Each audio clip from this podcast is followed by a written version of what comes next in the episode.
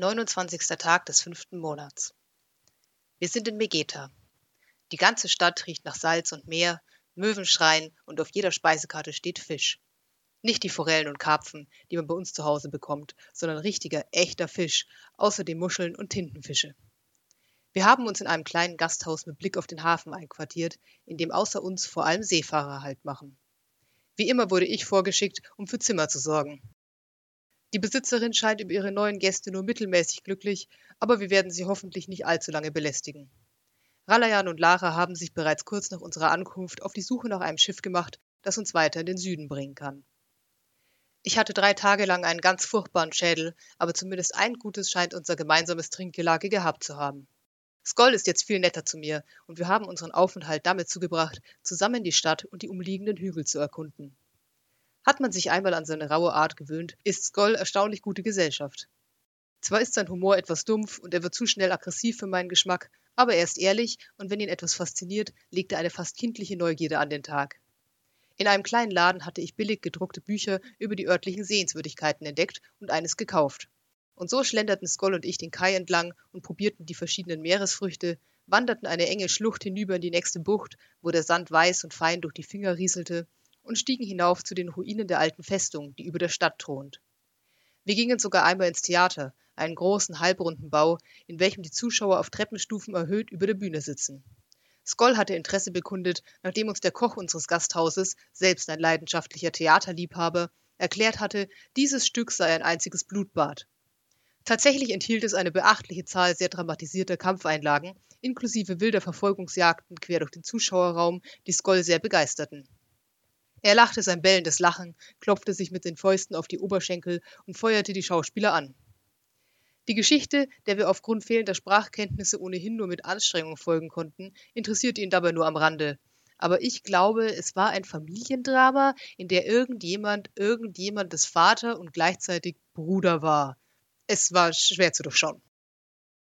Einem fahrenden Händler vor einem kleinen Tempel oberhalb eines Weinbergs, den wir gestern erklommen haben, kaufte ich außerdem eine Flöte in der hier üblichen Machart ab.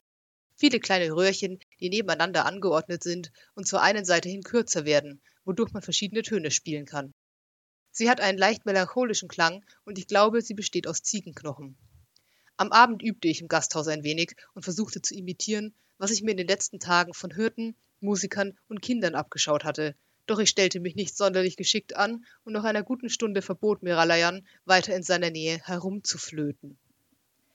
Also stieg ich heute allein in den Olivenhain nördlich der Stadt, setzte mich unter einen Baum und übte dort. Ich war wirklich nicht gut, und während ich mich abmühte, zogen die Stunden dahin. Langsam näherte sich die Sonne ihrem Zenit, und es wurde heiß und stickig. Ich aß meinen Proviant. In den Bäumen zirpten die Zikaden, und unter mir breitete sich in der Bucht die Stadt aus, vor einem azurblauen Meer, das am Horizont den Himmel traf. Niemand sonst war im Olivenhain. Und wie ich so unter meinem Baum saß und übers Meer schaute, muss ich wohl eingenickt sein, denn ich träumte.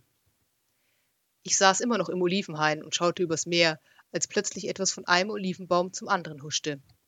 Alarmiert setzte ich mich auf und starrte angestrengt auf die Stelle, an der der Schatten verschwunden war. Eine ganze Weile passierte nichts. Es war immer noch heiß und stickig und immer noch zirpten die Grillen.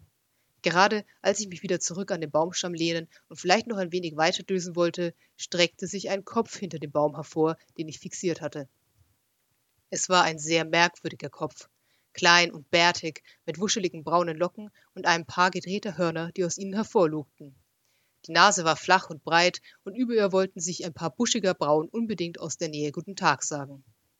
Wenn die Höhe, auf welcher der Kopf hinter dem Baum hervorgestreckt wurde, ein tauglicher Hinweis war, war der Besitzer von Bart, Locken, Hörnern und Brauen etwas über einen Meter hoch und damit gerade mit mir, der ich saß, auf einer Höhe. Ich blickte ihn verdutzt an. Er guckte zurück. Dann breitete sich langsam ein Grinsen über sein Gesicht aus, ein Grinsen, das sich seltsamerweise über die Grenzen seines Gesichts hinaus zu erstrecken schien. Langsam kam er hinter dem Baum hervor. Er trug keine Hose, doch das war irgendwie in Ordnung, denn er war vom Nabel abwärts eine Ziege. Sein Fell hatte die gleiche Farbe wie seine Locken. Ich nickte. Ja, er trug keine Hose, denn er war eine halbe Ziege, alles in Ordnung. Es erschien mir kein bisschen seltsam.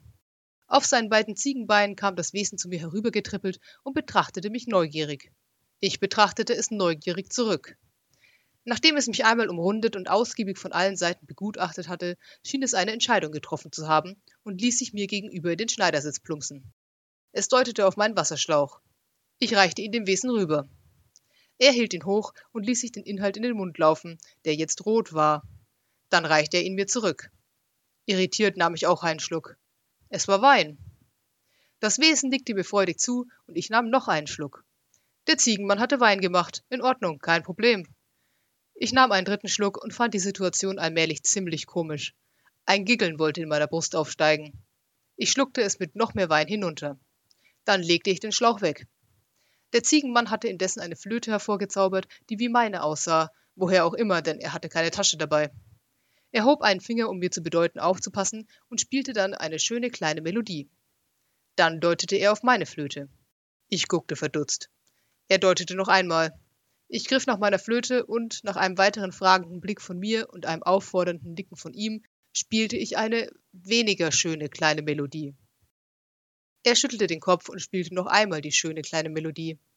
Ich spielte eine kleine Melodie, die etwas schöner war als die letzte, die ich versucht hatte. Er lachte und schüttelte den Kopf. Es mussten ein paar Stunden gewesen sein, die wir da saßen und Flöte spielten. Entweder wurde ich besser oder aber der viele Wein, den wir dabei tranken, ließ mich das zumindest sehr überzeugend glauben. Wo ich jetzt darüber nachdenke, wundert es mich, dass der Wein nie ausging, aber in dem Moment dachte ich nicht darüber nach. Es war einfach Wein da und das war alles, was ich wissen musste. Schließlich spielte ich eine schöne, lange Melodie, oder was ich dafür hielt, und das kleine gehörte Wesen nickte freudig und stand auf. He, sagte ich und bemerkte nun eindeutig, wie schwer meine Zunge war. Warte.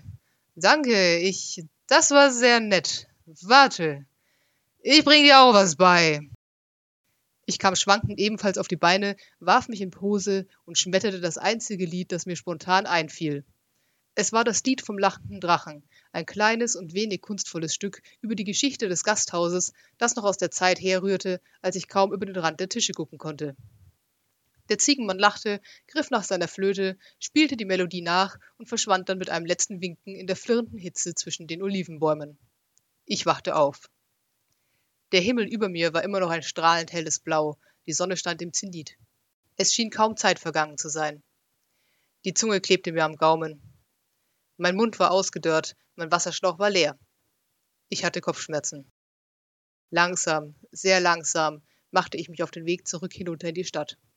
Ich musste mich hinlegen und etwas trinken. Beim Abendessen erzählte ich unserer Wirtin von meinem Erlebnis.